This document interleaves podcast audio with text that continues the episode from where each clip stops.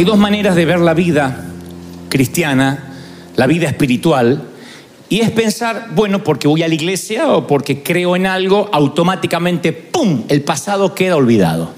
Si bien técnicamente para Dios es así, el problema es que nosotros seguimos lidiando con el pasado. Y de allí que cada domingo, por lo menos durante los últimos, Dios nos viene hablando de sanar esas heridas. El domingo pasado yo les decía una frase que acuñó mi mamá, que ninguna herida tapada cura bien.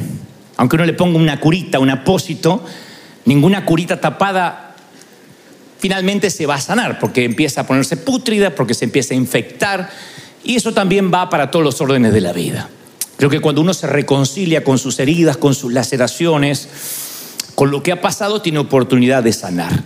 Lo cierto es que cada adulto, cada ser humano, que transita la vida adulta, la adultez, no deja de ser otra cosa que el niño que lo precedió. Es algo que no podemos olvidar.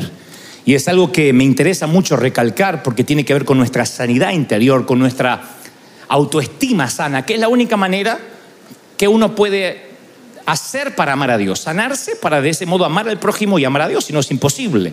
Entonces siempre la edad adulta está enraizada en la niñez, en cosas que nos pasaron, las buenas, las malas, los buenos recuerdos, los no tan buenos. Y las disfunciones adultas han sido modeladas, han sido influenciadas por los tutores, por, los, por la presencia o por la ausencia de nuestros padres. Fuimos modelados de alguna forma. Yo mantengo esa opinión porque no dejo de ser el niño que fui en un cuerpo de adulto. O sea, soy un niño que creció, como la mayoría de los que estamos acá. Y la ausencia, la presencia paternal determina de alguna forma nuestra manera de pararnos en la vida. Lo que hacemos está confirmado eh, por sociólogos, por psicólogos, que cualquier cosa que uno haga en la edad adulta como un patrón, de una manera repetitiva, tiene que ver con una raíz de la niñez. Y yo ayer, mientras que escribía este, este mensaje, yo pensaba, ¿qué habrá pensado? ¿Qué recuerdos obsesivos de la niñez? Habrán atormentado a Adolfo Hitler, por ejemplo, sin ánimo de justificarlo. Nunca justificaría un genocida. Pero me pregunto si alguna vez cuando niño hubo algo, un punto de inflexión un quiebre, que después de vino en el adulto que todos conocimos. Quizá no, pero digo, ¿qué recuerdos de la niñez tendría? ¿Qué crianza? Y así como pienso de él, pienso también qué afectó la vida de Martin Luther King, de Abraham Lincoln, por mencionar figuras épicas de la Unión Americana, que habrá delimitado, programado la vida de Mahatma Gandhi, que habrá hecho que Nelson Mandela fuera quien es, luchando con el apartheid, luchando con tantas cosas que estaban enquistadas en el mundo y el mundo nunca va a ser igual, nunca será tal como lo conocíamos después de Mandela. Pero ese Mandela alguna vez fue niño y si uno investiga arqueológicamente en sus eh, biografías, descubre que eran niños algunos que sufrieron, otros que se crearon sin padres, algunos capitalizaron el dolor, usaron el dolor para bendecir a otros, otros salieron a la vida enojados, heridos, víctimas también, pero a herir a otros para cobrarse de alguna manera lo que suponen que la vida les debe. Lo cierto es que yo creo más que nunca que la presencia de un padre, de un tutor, de una tía, de una abuela que nos haya criado puede originar en nuestras mentes la presencia o la ausencia un pensamiento recurrente, un pensamiento obsesivo. Si un padre nos abandonó, si una mamá se fue de la casa, hay un momento que el niño piensa, a lo mejor yo hice algo para que esto ocurriera. Yo nunca voy a olvidar que estábamos en una consejería y la dama me dice, bueno, mi esposo nos abandonó, resulta que era un mujeriego, borracho, un día lo descubro con otra mujer, etcétera, etcétera. La cosa es que me cuenta que el matrimonio estaba irremediablemente roto y dice, aunque él intentaba ser buen padre, a mí no me sirve eso, si no puede ser un buen esposo, así que decidimos que hemos de vivir separados. Y el niño estaba aparentemente como jugando con un celular y luego el niño me dice, ¿yo podría hablar con usted? Así que le pido a la dama que me deje a solas unos minutos con él y el niño me dice, mire, yo no sé qué contó mi mamá porque no prestaba atención, pero la culpa que papá se fue es mía. Porque siempre me decía que acomode los cajones y él me decía, un día no me vas a encontrar más. Así que un día agarró y se fue, tiene que ver con mi desorden. O sea que el chiquito se había hecho cargo de lo que había ocurrido en el matrimonio de sus padres cuando él era simplemente una víctima pasiva. Y yo digo, suficiente estrés tiene un niño con la vida de infante como para que encima tenga que cargar con la culpa de algo que él no pidió, que él no generó. Ahora ustedes dirán, bueno, ese niño tarde o temprano se va a dar cuenta que su padre no se fue necesariamente porque él no acomodaba los cajones. Sí, algunos sí. Otros crecen, pero se vuelven gente más pequeña. O sea, se vuelven adultos, pero su manera de razonar sigue siendo infantil. Claro, ese niño cuando sea grande lo más probable no es que diga, se fue porque yo no acomodaba los cajones, pero en el subconsciente lo más probable es que quede una mancha de culpa. Sí, yo algo tuve que ver. ¿Por qué lo sé? Porque también alguna vez hablé con una mujer de cuarenta y tantos que me dijo, sabes, yo creo que si yo no hubiese nacido, mis papás seguirían juntos. Porque mi mamá me confesó que fue el embarazo el que hizo que ellos se pelearan. Y esta dama cargaba con una culpa de haber nacido, lo cual es una crueldad absoluta. Y esos procesamientos mentales que uno mantiene de adulto, esa manera infantil de pensar, es la que hace que nunca podamos sanar la estima. Entonces un día el apóstol Pablo le escribe a la iglesia de Corinto, le dice en Corintios 13, 11, cuando yo era niño, hablaba, pensaba y entendía como niño. Mas cuando fui hombre, dice el apóstol Pablo, dejé lo que era de niño. Hace especial le pone un especial interés casi quirúrgico a las tres palabras. Él dice, yo hablaba, pensaba y entendía como niño. Lo cual está diciendo que cuando afrontó la vida de adulto, cuando hizo el crossover, cuando cruzó a la vida de adulto, dejó de hablar, de entender y de pensar como un niño.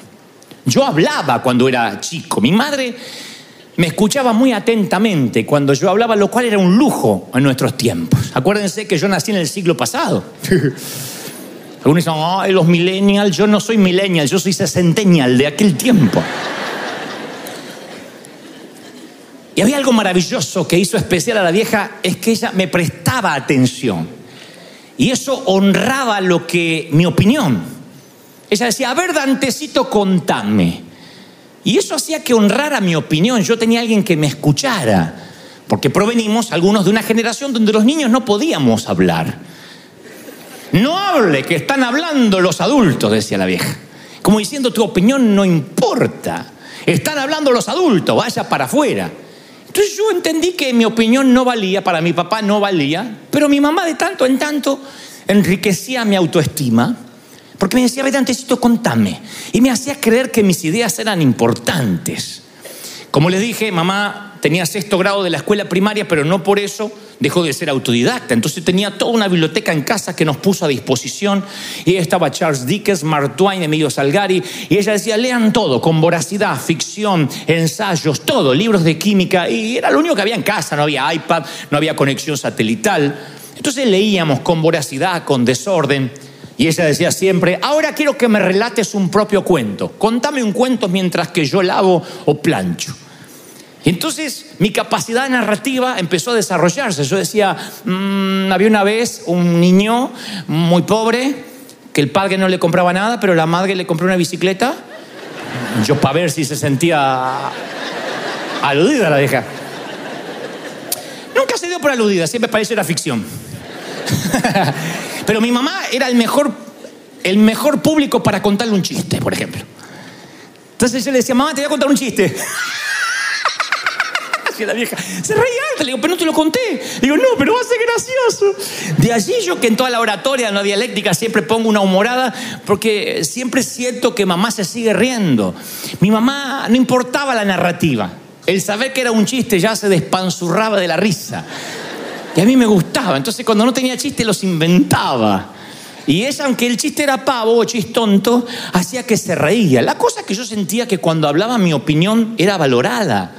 Jesús se pasó hablando siete días sin parar, se metió en el templo y hablaba con los maestros de la ley, tenía unos 12 años, y dice la Biblia que los eruditos no podían creer su respuesta en lo que él hablaba.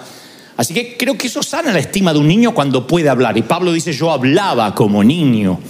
Pero lamentablemente muchos de nosotros no fuimos escuchados. Cuando hablábamos no importaba tanto nuestra opinión. Y eso no es lo importante en sí o lo más grave, sino que algunos hemos han perdido la, capacidad de comunicación.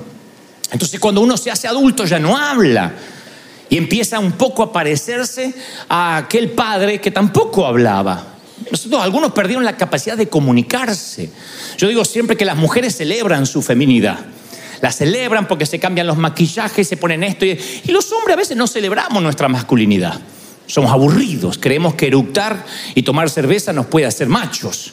Sin embargo, no es solo eructar, es decir, bueno, yo tengo que crecer intelectualmente, espiritualmente. Lo cierto es que en algún momento perdemos la capacidad de comunicarnos porque nos dijeron, cállese la boca, quédese quieto, no hable. Y eso se nos va metiendo en nuestro corazón y un día perdemos la capacidad de decir lo que nos pasa. Se nos graban frases, los machos no lloran, no lloren.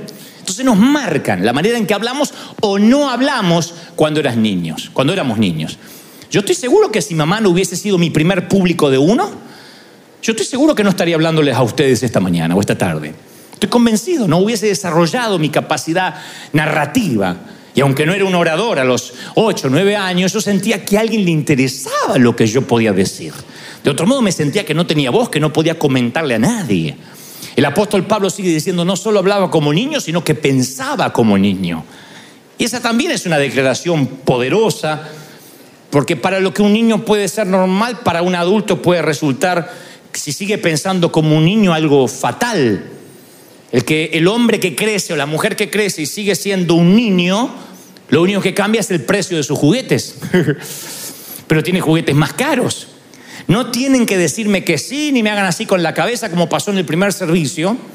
Pero díganme mujeres y a veces no miran a su marido y dicen, pero este no creció. Cuando se pone caprichoso, y no una vez, sino cuando tiene un patrón de capricho. Ah, yo quería, no voy a comer eso. Decís, Señor, te lo llevas o te lo mando, ¿para qué vive ¿No? Y también pasa con las mujeres. Tampoco ah, le quedó grande la yegua. Podemos hablar de la yegua también. Las mujeres también. Hay mujeres que, aunque se visten con tacos altos y usan rímel y maquillador y bolsos caros, siguen ocultando una niña caprichosa donde cree que el marido o el esposo le tiene que dar o el novio todo lo que papá me daba. Y hay personas que son así, no crecen nunca. Piensan como niños a pesar de que tienen un cuerpo adulto. Y cuando sienten que son niños y que se merecen que le pasen las cosas, empiezan a veces las adicciones, el querer llenar ese hueco de alguna manera. El bebedor social, el que toma alcohol en demasía y se emborracha, hay que llevarlo entre tres o cuatro porque en una, en una fiesta de gala se emborracha, es lo mismo que el pordiosero que toma tequila o cualquier bebida fuerte envuelto en una, en una mm, bolsa de papel. Lo que cambia es el precio del juguete, pero los dos son adictos.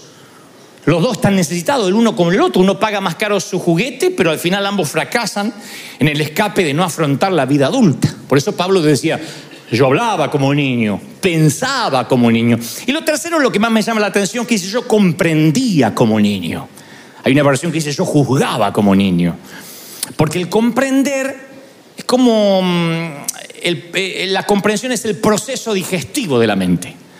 Cuando uno lo que al principio pensaba ahora lo transforma en una conclusión. Uno comprende como niño. Si de adultos nuestra comprensión sigue siendo elemental e infantil, uno llega a conclusiones inmaduras. Es como esta dama que me decía, si yo no hubiese nacido, mis papás seguirían juntos. A lo mejor no. ¿Quién te metió esa idea en la cabeza? ¿Cómo con 40 años, con casi medio siglo de vida, vas a cargar con un estrés así? La comprensión infantil, navegando en la mente adulta, en un adulto lastimado, es peligroso. Porque uno va por la vida como arrastrando cargas que no nos pertenecen. Hay muchos niños que crecieron en hogares destrozados y en algún momento de su vida llegaron a la conclusión de que por su culpa pasó lo que pasó. Por su culpa fue el hogar disfuncional. Y esos conceptos infantiles los replicamos después en nuestras relaciones adultas. Yo sabía que me iba a divorciar porque mis padres también se divorciaron. Como si el patrón viajara genéticamente en la sangre como si los errores de los padres necesariamente tienen que repetirse en los hijos. Y esas percepciones y esas conclusiones producen una vida de inseguridad. Uno no se puede parar bien en la vida porque siente que va a repetir lo que le pasó a los padres. Otros arrastramos heridas infringidas a veces por verborragia, por palabras infringidas por otros niños.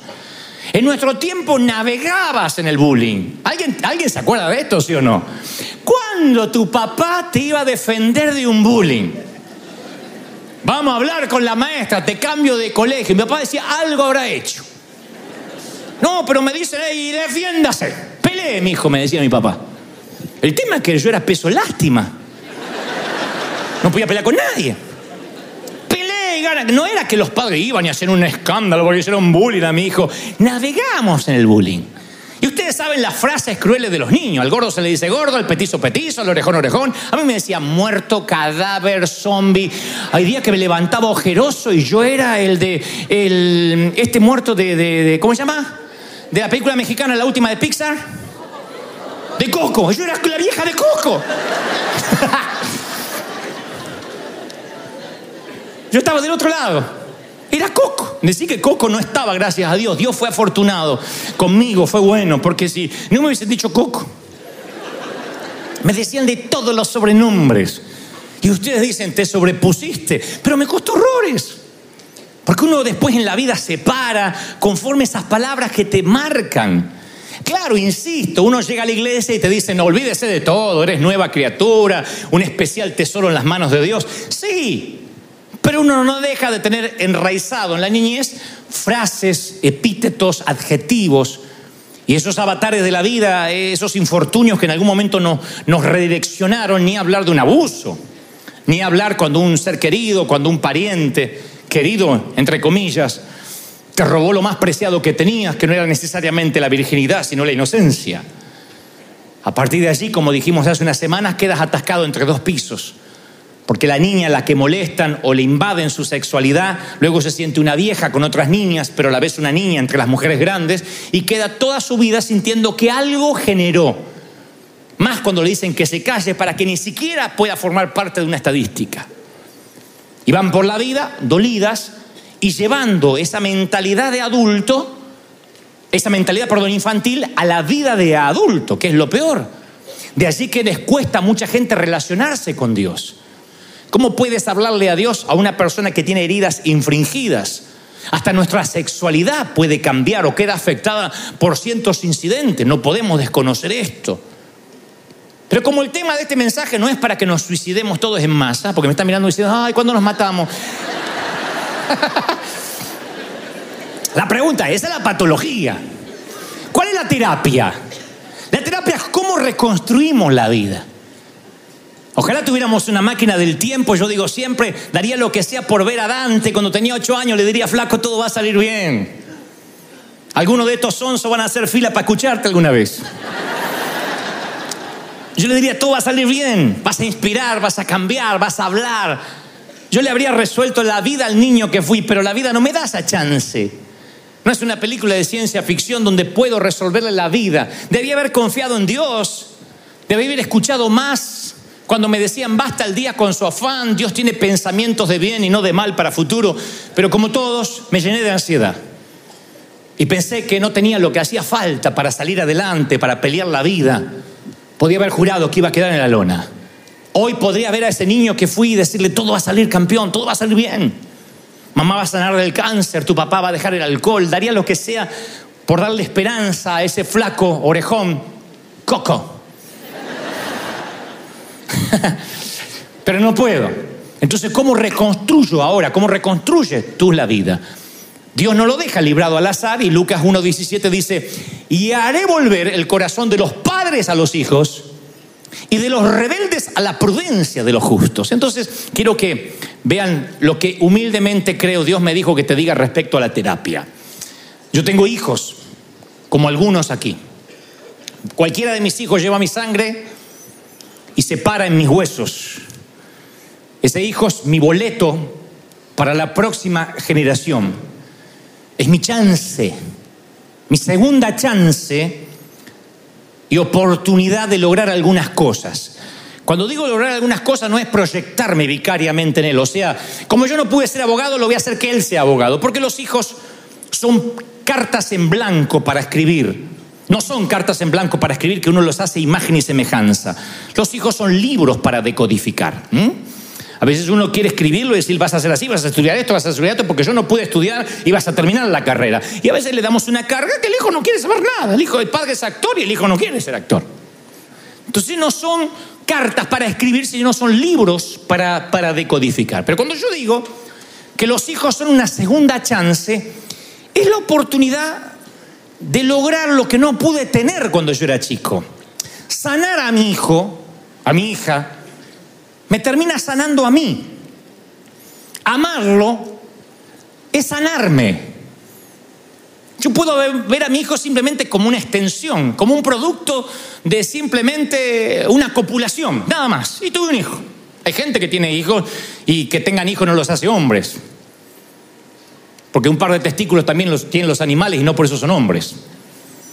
Tener hijos es saber que uno puede proyectar en ellos, transmitir, impartir principios, cosas que les van a dejar grabada para siempre, es darle lo necesario para que alcance su estrella. Es pararlo sobre los hombres y decirle, bueno, vas a empezar de acá, no de acá donde empecé yo.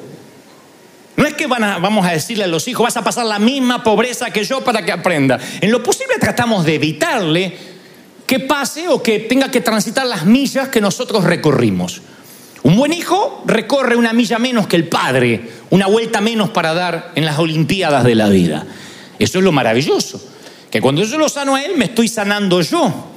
Entonces hago todo lo necesario para que él se sienta bien. Él es arcilla moldeable en las manos de un alfarero que es su papá o su mamá. En la Biblia la paternidad divina se ve cuando Dios habla desde los cielos y dice, este es mi hijo en el cual tengo complacencia, cuando recibe el bautismo del Espíritu Santo. No hay cosa más linda para un hijo que el padre le diga, estoy orgulloso, así tu padre no tenga estudios académicos. No hay ninguna frase que supere a lo que te diga tu papá. Es la aprobación paternal que hace que el chico flaco corra más que el resto de la clase. Es la aprobación materna, bien hecho, hijo, que hace que uno soporte los ruidos extraños de la noche o se aguante los mosquitos en un campamento de verano. Bien hecho. Cuando uno actúa, uno busca entre la multitud el rostro conocido de que nosotros amamos. Y si ese rostro falta, uno se siente mal. Mi papá nunca fue a verme él siempre estaba ocupado. Y yo de tanto en tanto actuaba de, soldado, hacía junto a los próceres así y decía empanada, calentita las empanadas. yo me sentía Shakespeare, haciendo Shakespeare. Y yo miraba siempre a ver si mi papá y mi mamá venían para que me dijeran, qué negro candombero, nadie te supera. Nunca estuvieron. Pero yo necesitaba, necesité esa aprobación. Yo creo que la estima hasta del Señor se sanó. No sé si estaba mal antes, pero digo, se, no se sanó, se afianzó. Cuando el padre dice, este es mi hijo amado. Creo que eso es, es, lo que uno necesita como hijo y uno llega a ser padre y dice, a mí nunca me dijeron nada. No te voy a decir que digas amén, pero muchos no nos dijeron nada. Nos robaron nuestros héroes. A muchos nos robaron nuestros padres. O el alcohol, o que se murió, o que se divorciaron. Pero las necesidades de los hijos no cambian. Es doloroso admirar a quien no está. Muchos de ustedes crecieron haciendo deporte con las gradas vacías, sabiendo que no te iban a ver. Otros colorearon sus obras de arte con crayolas, sabiendo que no ibas a poder pegarlo en la nevera ni regalárselo a nadie porque no le iban a dar importancia. Y uno insiste por un tiempo hasta que un día te cansas de danzar solo la melodía de la niñez.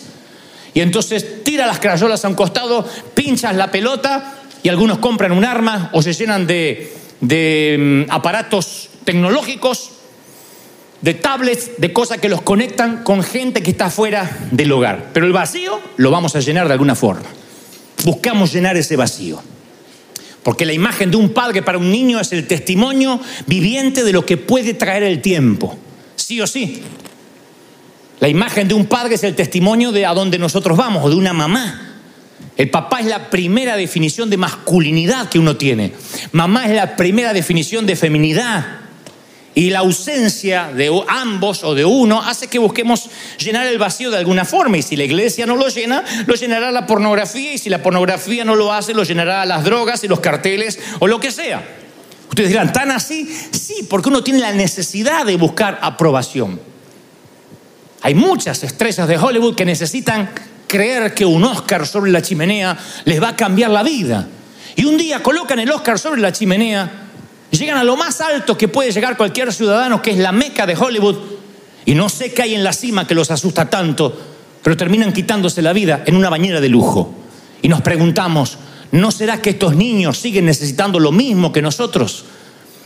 Nada más que la vida adulta ni los juguetes caros hacen que puedan reemplazar esa ausencia, ese dolor. A mi humilde criterio, yo creo que la ausencia de un padre, la orfandad, se soporta más cuando el papá está bajo tierra.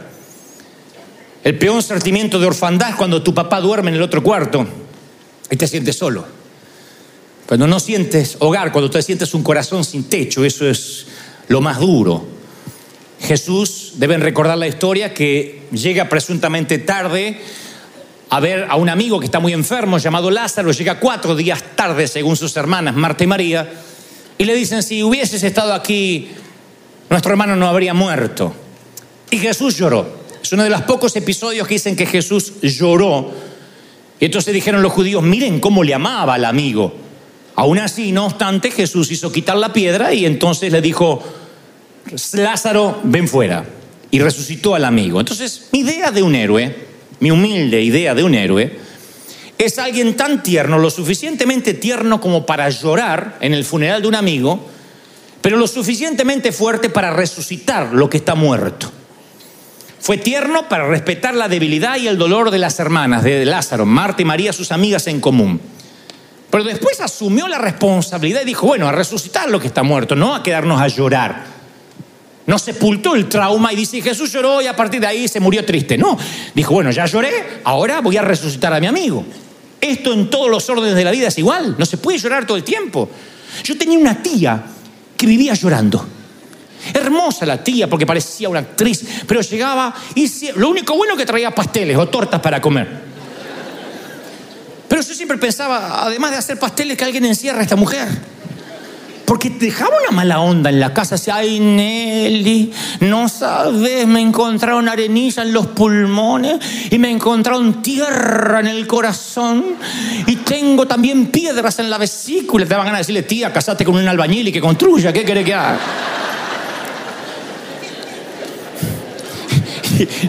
Y hablaba de enfermedad. Ay, no sabe la Mabel, qué mal que está, que de mejorar. Tiene cirrosis esa mujer, seguro que tiene cáncer. Tiene cáncer. Ella disfrutaba, era una morbosidad hablar de enfermedad.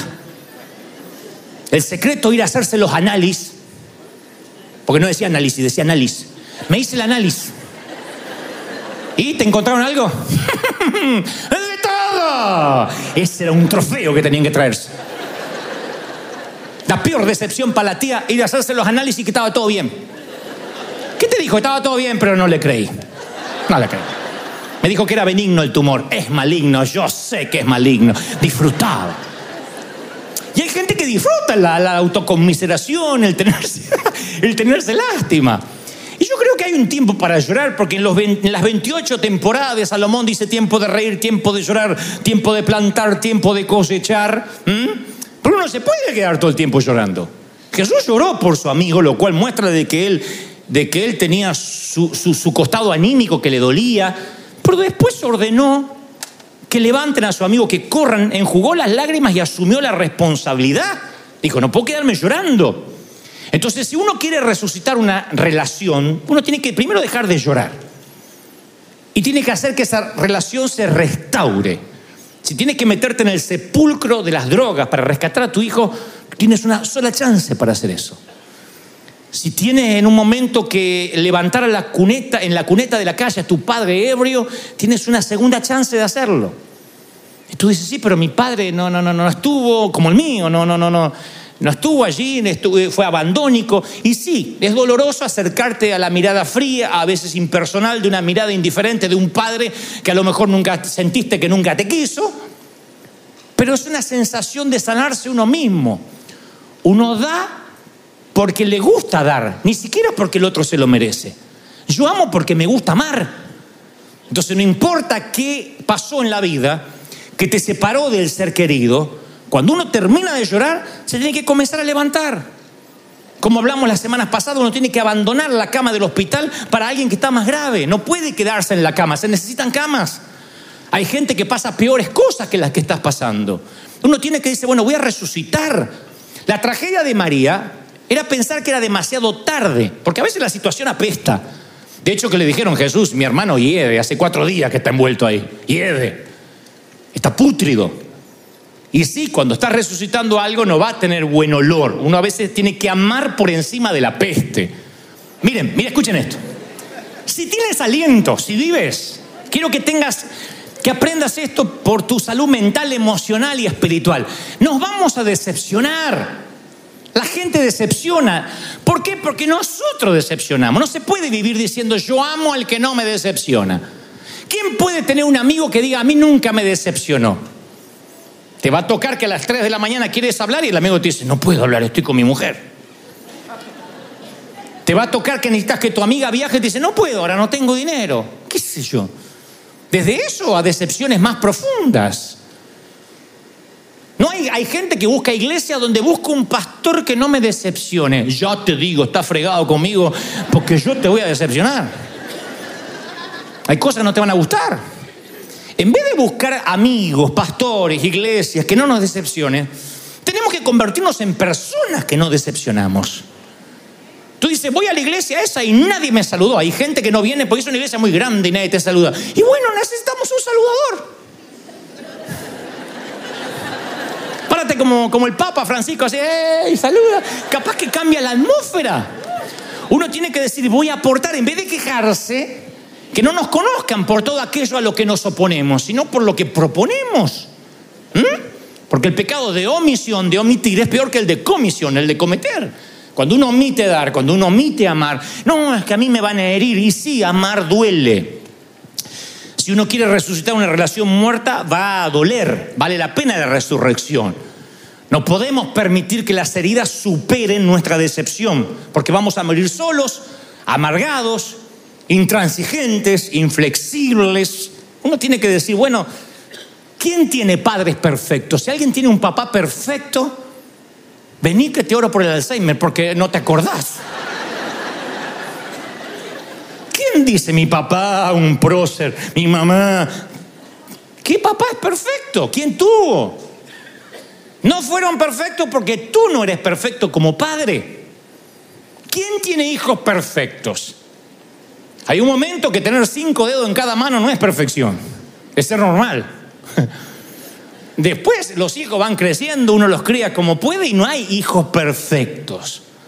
Mire, cuando mi madre partió a la eternidad, yo aprendí que los muertos no hablan, no pueden escuchar. Recuerdo que tenía un millón de interrogantes sin resolver en mi corazón y lloré. A pesar de que ya tenía muchos años de vida, lloré por las preguntas que quería hacerle Lloré por los bisnietos que ella nunca iba a poder ver. Lloré por mi padre que sabía que no se iba a volver a casar. No por una decisión de mi padre, porque si no, nadie aguanta a mi padre como mi mamá. Y a pesar de los defectos de mi madre, yo lloré por sus intentos de proveer, de amarme, de protegerme, porque fue la primera persona que me escuchó. Y yo recuerdo que ella me aplicaba la ley, la ley fría, ella era Miss Freezer. Y cuando yo no pude terminar la escuela secundaria, mamá dijo, ¿sabes lo que me duele? Me duele esto, desgraciado. El desgraciado es que me había caído de la gracia de ella. Me duele que nunca vas a colgar un diploma en la pared. Y vas a tener que romperte los dedos como tu padre para trabajar. Y tres días sin hablarme, porque la vieja era así, era Putin. Fría. Putin, así, no te hablaba más. Entonces, tres días sin hablarme la vieja. Y yo dije, algún día voy a colgar un diploma, pero claro, no había cursos de internet, no se había inventado el internet. Y la vida, la providencia divina hizo que me dieran llaves de la ciudad, reconocimientos, doctorado, gente siempre inconsciente que anda dando esas cosas. Entonces cuando las empecé a colgar en la pared y me hice toda una oficina, dije, la voy a traer a la vieja y le voy a mostrar a la oficina y decir, métete ahí mm, y lee los cartelitos, ahora vengo. Toma, para que aprenda. Para que me diga, ¿y ese? ¿Qué tal, nene?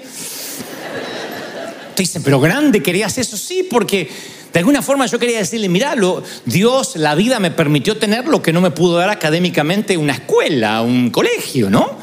Eh, pero me di cuenta que cuando quise hacer eso, mi mamá ya empezó a ver que se, me empecé a ver que su senilidad avanzaba, que devariaba, que preguntabas, preguntaba cosas venidas de la nada, que el Alzheimer empezó a cobrarse su víctima y su cerebro ya no era el mismo y una mujer que leyó tanto y hacía crucigramas y parecía tener respuesta de todo ya no escuchaba, ya no podía hablar. Así que un día recuerdo que supe que se fue, aunque estaba en la otra punta del mundo, aunque estaba en Argentina, era una hora silenciosa y quieta de la madrugada de marea baja, y yo supe que ella se estaba yendo porque sentí como que se acercó a la cama y me dijo Dantecito, como cuando me llamaba para ir al colegio, pero esta vez era para despedirse. Así que le dije que entre nosotros no había cuentas pendientes, que le agradecía que ella fue la primera que me escuchó, que de alguna forma le agradecía que eso me paró ante un gentío en mi vida adulta, y una vez que no teníamos cuentas pendientes entre los dos, la dejé ir, le deseé buen viaje, y ya a la media mañana, cuando alguien por las redes sociales me daba el pésame, yo supe antes, dos, tres horas antes que ella se había ido, había partido la eternidad. Mi mamá peleó todo lo que pudo y cuando la pelea era desigual, entera, se fue. Decidió no pelear más. Ahí es cuando entendí que ya no puedo hablar más con mamá hasta que me la encuentre en la eternidad. El gran ausente es mi padre, o lo fue, quien sigue vivo. Por eso digo que el peor sentimiento de orfandad no es cuando dices yo lo vi partir, porque ya está, mal o bien, se fue, como la brisa que tocó tu cara esta mañana, se fue. El tema es cuando está vivo. Yo siempre fui envidioso, y no voy a decir santamente envidioso, envidioso. De esos equipos de padre e hijo, de esos padres que se revuelcan en la alfombra con sus hijos, le hacen cosquillas en la panza porque no lo tenía. Hubiese dado cualquier cosa porque mi padre jugara conmigo. Y cuando yo veo un padre malo, bien, sexagenario, septuagenario, que tiene sus orejas grandotas, porque vieron que cuando nos vamos envejeciendo las orejas nos crecen como los cocker. Uno escucha menos, pero la oreja se va agrandando. Y otras partes que no te voy a contar, porque también se van agrandando, no sé para qué. Y a mí me dan ganas de decirle, no importa, eres bendecido, que lo tienes. Porque el verdadero ausente no es el que murió, sino que no importa cuán deteriorada pueda estar la relación con tu padre o con tu hijo, yo creo que si uno encuentra la manera de resucitar eso, uno también deja de llorar, uno se sana a sí mismo. Yo por lo menos tengo recuerdos con mi padre, pero hay algunos que jugaron toda la vida en los campos de fútbol de la vida y nunca vieron entre las gradas el rostro que les gustaría. Yo he estado ante un gentío en un estadio, te confieso, yo una vez le dije a mi papá, papá, esto va a sonar muy argentino, muy petulante, pero te lo voy a contar cómo pasó, porque era la manera que mi papá entendiera, aunque ustedes lo tomen como falta de humildad. Le dije, papá, voy a hacer un evento, un show en River Plate, en el Monumental, el estadio más grande de Buenos Aires. ¿Y es lejos? Es como media hora de acá, pero te llevo. Ah, muy lejos, hay que estar parado. Papá, River lo llenaron los Rolling Stones. ¿Y Uchu? ¿Quién? Peor todavía. Eh, Billy Graham. Y yo voy a estar ahí. la gente va a llenar el estadio para escucharme hablar. ¿Y no van a sacar fotos? Sí. Tráeme una foto, me dice el viejo.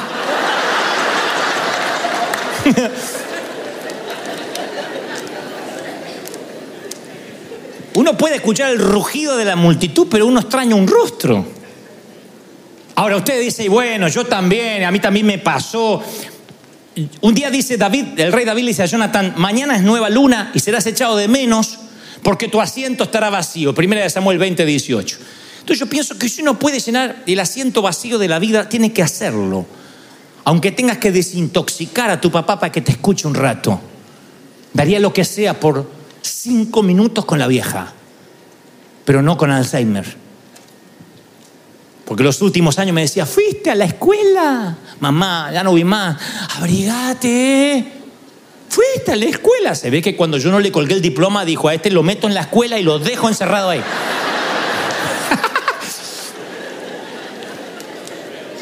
Yo daría cinco minutos para contarles que la vida me trató bien, que Dios fue fiel que sus libros ayudaron, que tenía razón, que ser autodidacta, que, la neurogénesis nunca se detiene, que uno siempre puede aprender, que uno no termina de aprender cuando cuelga un diploma en la pared, si uno puede, uno va por la vida como un aprendiz. Uno puede sumar inteligencia, sumar intelecto. Yo quisiera decirles tantas cosas, supongo que esas pláticas las tendré que tener en el cielo, pero no daría cualquier cosa por, por charlar eso aquí. Pero a veces siento que no puedo y mi papá tampoco porque está internado y porque cuando voy él quiere hablarme de que el otro hermano que no me visita y tu hermano no me visita. Hace poco fui, tu hermano no me visita y los nietos, papá, papá, estoy acá. Yo sí estoy. Ah, pero tu hermano es un desgraciado, no sé quién lo habrá parido y ustedes lo parieron. Y le digo, pero acá estoy, acá estoy. Ay, tu cuñada, lo que es papá.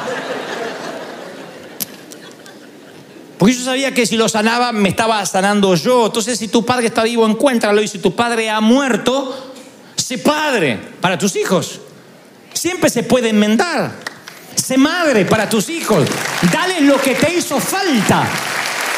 Dale lo que te hizo falta. A veces uno se va mirando al espejo y se va convirtiendo en ese hombre que no quiere ser o en esa mujer que no quiere ser. Hay mujeres que dicen, ay, cada vez me parezco más a mi madre y sufren. Pero no solo porque heredaste la sentadera, sino porque te vas pareciendo en el carácter. Y a veces yo me encuentro repitiendo frases de mi papá que me hielan la sangre. Y entonces en vez de decir, bueno, yo me parezco a mi papá y que... En vez de decir eso, digo, no, yo voy a, retener lo bueno, la cultura de trabajo, los valores, pero lo, lo malo lo voy a cambiar. Entonces a lo mejor hay gente que dice, no tengo mi papá. Bueno, no tengo mi mamá, pero tienes hijo. Si no tienes padre, puedes ser padre. Convertirte en todo lo que deseaste tener. Darle a tus hijos lo que perdiste. Liberarte de llorar por los divorcios, por los abusos y abrir los brazos a tus hijos. Y cuando hablo tu hijo, es tu hijo. Este mensaje yo lo llamé, aún eres mi hijo, porque el hijo puede estar muriéndose de sida, haber cambiado de sexo, ser presidente de la República. Sigue siendo tu hijo. Es tu hijo y lo va a ser siempre es tu hijo. Ah, porque a veces, a veces está la, la, la, la, la, la, la bobería de pensar, sí, pero ahora que estás, eh, ahora que es homosexual, ahora que cambió de sexo, ahora yo no sé, primero que cambie tu hijo. Si no abraza, no se sana, no cambia el dolor, lo que puede traer, que es mucho más que su elección sexual o lo que ha hecho con la vida o el despadre que ha hecho. Porque puede ser que tu hijo sea despadroso, pero eso no lo heredó de los indígenas, ¿eh? Eso no vino de los mayas. Cuando el hijo pródigo se levantó de comer entre los cerdos y dice, voy a volver a mi papá, a mí me sorprende que en la historia de Jesús su papá nunca le dije, te lo advertí. El viejo estaba allí, artrítico, entre cerrando los ojos, mirando calle abajo. No había un solo día que el viejo no veía a ver si un día el hijo que dilapidó la fortuna iba a volver. Y la historia dice que cuando el hijo viene maloliente, mugriento, de estar apacentando cerdos, un hato de cerdos, a él no le hizo falta muleta ni andador, saltó la reja y se fue corriendo a abrazar al hijo. Dijo, tonto eres mi hijo y lo abrazó, no necesitó nada. Hay tiempo que es momento, temporada de abrir los brazos, hombre. Hay momento que hay que abrir los brazos, mujer. Hay que dar la bienvenida a pesar de la falla, de los errores. Que el amor sea más fuerte que las heridas que te separaron. Eso es lo que ha hecho grande a esta congregación. Que el amor sea más fuerte. ¿Sí? Le digo, cuando yo aconsejo a alguien y me dice, no sabes lo que acabo de hacer, yo le digo, pero sabes que Dios te ama, ¿no? No, no, pero te voy a contar lo que hice porque, pero no, ahora me contás. Pero estás comprendiendo lo que te digo, Dios te ama. Y de pronto su mirada cambia. Porque a veces pensamos que estamos más cerca de Dios si vamos más a la iglesia, si eh, vamos a la comunión, si vamos a la misa. Y Dios te sigue amando, eres su hijo, siempre. ¿Por qué lo sé? Porque soy padre. Quiero lo mejor para mis hijos, pero si alguno de ellos fallara en la vida, en su moral, en sus principios, yo sería el primero en estar a su lado. Soy así hasta con mis amigos. A veces me dicen, ¿cómo te sacas foto con ese político corrupto? Porque es mi amigo, que tengo la culpa que se hizo político y corrupto. Es mi amigo. Y los amigos están en las buenas, en las malas, y yo voy. Y aunque me consta que, que, que, ahorcó la suegra, con ganas de felicitarlo, yo voy ahí y, y me quedo con él. Porque es mi amigo. Y puede divorciarse le puede ir mal. Yo no busco amigos perfectos. ¿Por qué? Porque si yo no soy perfecto, yo no puedo pedir lo que no ofrezco.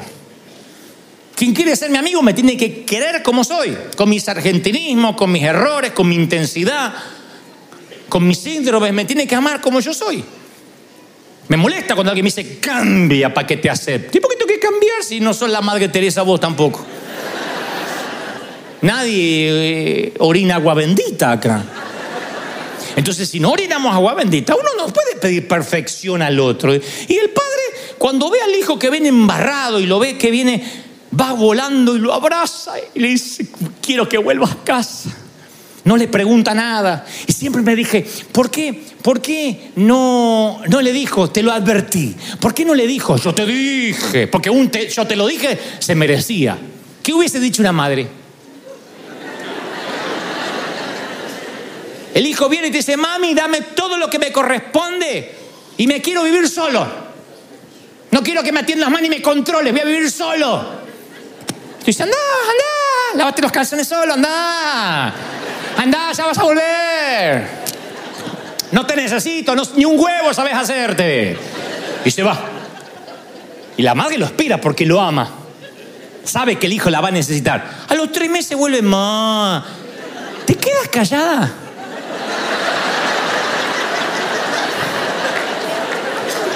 Ay, las, las Teresas Calcuta. Ay, no, yo, yo la amo. ¿Te quedas callada? No. Mira, ahora que te bañaste, quiero que hablemos. Te lo dije, es como un placer que le sale de acá. Hasta que no lo vomite, ella no va a estar bien. No, es- no estoy exento a los, a los varones, pero digo, las mujeres, yo porque tuve mamá, son así. Te lo dije. Porque aparte son profetas, te vas a caer, te vas a caer, te vas a caer, te vas a romper la cabeza y cómo me voy a reír. ¡Paf! y claro, Walter Mercado, reencarnar. Y en la parábola de hijo pródigo, el padre no se regala, él te lo advertí. Ni él te lo dije, ni pasa nada. Va y lo abraza. ¿Qué sabía el padre del hijo para decirle te lo dije? ¿Qué sabía? ¿Qué es lo que sabía? Que yo no sé en la historia. Yo no sé. Bueno, me costó dislucidarlo, pero creo saberlo. Creo que, a pesar del cabello mugriento y del olor putrefacto del muchacho, se le colgó del cuello porque él sabía que cuando tocara a su hijo, se estaba tocando a sí mismo. Ese viejo no tendría seguramente un padre vivo. Y estoy seguro que le quería dar al hijo lo que él no tuvo. Y estoy seguro que él habrá recordado los propios errores que él cometió cuando joven y su padre capaz que no le perdonó y nunca lo recibió. Y en lugar de que ese patrón genético viajara en la familia y él le hiciera a su hijo lo que le hicieron a él, un día decidió revertir la maldición y lo abrazó. Y el hijo dice, papá, huelo mal. Aún eres mi hijo. no sabe lo que me mandé. Shh, aún eres mi hijo. ¡Ey! ¡Fiesta! Un cordero, preparen algo, un asado argentino. Y vino de Mendoza, Argentina, porque en la Biblia cada vez que habla de vino, habla de vino argentino. Sépanlo, se los regalo de parte del corazón. Y preparen porque mi hijo ha vuelto. Se había perdido, pero sigue siendo mi hijo.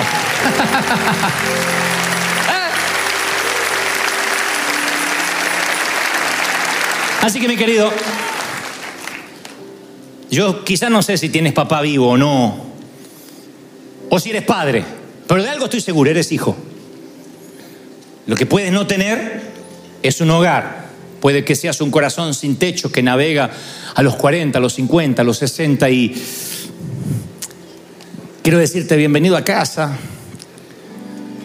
Aún eres mi hijo, aún eres hijo de Dios, aún puedes sentarte a la mesa. No saben cómo me cambió a mí la, la vida cuando empecé a ver a Dios así. Porque la religión me ponía un montón de condiciones. Bueno, si vas a, a, hacerte cristiano tienes que dejar esto, adoptar esto, cambiar esto, cambiar lo otro. Y un día alguien me dijo, no, no, no, a ver si nos entendemos. Dios te ama porque eres hijo. Dios te ama lo que sea. Después por amor vas a cambiar. Por amor vas a enmendar. Por amor vas a querer honrar el amor que te dan. Pero la fidelidad no surge como resultado de una condición eclesiástica o, de una denominación. El amor y la fidelidad surge a partir del amor, cuando uno se siente amado. Y a lo mejor hace tiempo que extrañas el abrazo del padre, del viejo. El abrazo del que te dice, bien campeón, bien hecho muchacho, bien hecho pequeña. Y si tuviste la fortuna que fue un buen papá, lo recuerdas. Y te hace falta, yo sé, nos hace falta. Pero uno puede enmendar, uno no puede llorar en la puerta de la tumba de lo que nos pasó, de lo que pudo haber sido, de la vida que pudimos haber tenido. Ya está, ya está. Lo que pasó, pasó, viviste, como digo siempre, como pudiste. Cada uno hizo lo que pudo. ¿Quién es buen padre acá? ¿Quién dice yo soy excelente padre? Nadie. Cuando aprendemos a ser padres somos abuelos. En aprender a vivir se nos va la vida, decía Joan Manuel Serrat. Y yo lo creo. Uno hace camino, caminante al andar. La cosa es que uno tiene que enmendar. Como padre, ¿qué importa si en esta historia eres padre o eres hijo? Trata de enmendar. Porque tus padres, si los tienes, se irán como la brisa de la mañana. Y si tienes hijos, Dios te da una chance. Sé ese cómplice, ese amigo. Por lo menos yo intento torpemente ser el padre que no tuve. Trato que mis hijos encuentren en mí alguien en quien pueda confiar y tal vez algún día ellos hablan de que no lo fui. Pero nunca dirán que no lo intenté. Nunca dirán que no puse, no puse cada átomo de mi ser, cada fuero más íntimo de mí en tratar de enmendar. Yo no voy a llorar por la vida, por las cosas que me faltaron, por las tablas que no tuve, por el internet que jamás soñé tener. Yo voy a celebrar que estoy vivo y a tratar de enmendar, de inspirar, de ayudar, de amar. No permitir que mis heridas interfieran en el camino del amor. Mi querido, la vida puede que te haya tratado mal, yo lo sé. Ah, yo desconfío del que no cojea, porque si has vivido lo suficiente, tienes cicatrices. Y esas cicatrices de alguna forma hacen al hombre o a la mujer que eres. Lo cierto es que un día llegas y tienes que decidir. Si vivir mirando hacia el pasado, conducir un automóvil, mirando por el espejo retrovisor, seguramente vas a estrellarte.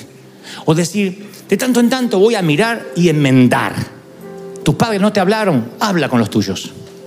No te amaron, da amor. No te dieron, rompe ese egoísmo dando, porque eso es lo que tú eres. Y si la vida te da esa chance de cambiar, vaya, eres afortunado, eres rico. Porque rico no es el que más tiene, sino el que menos necesita. Y si tú puedes andar por la vida dando, bendiciendo, enmendando, aunque tengas que hacer yo como con mi viejo, viejo, escúchame, estoy acá. Hijo, estoy acá. Es que la vida te da una segunda chance. Dale un aplauso maravilloso al Señor de señores. Si crees que Dios habló, vamos.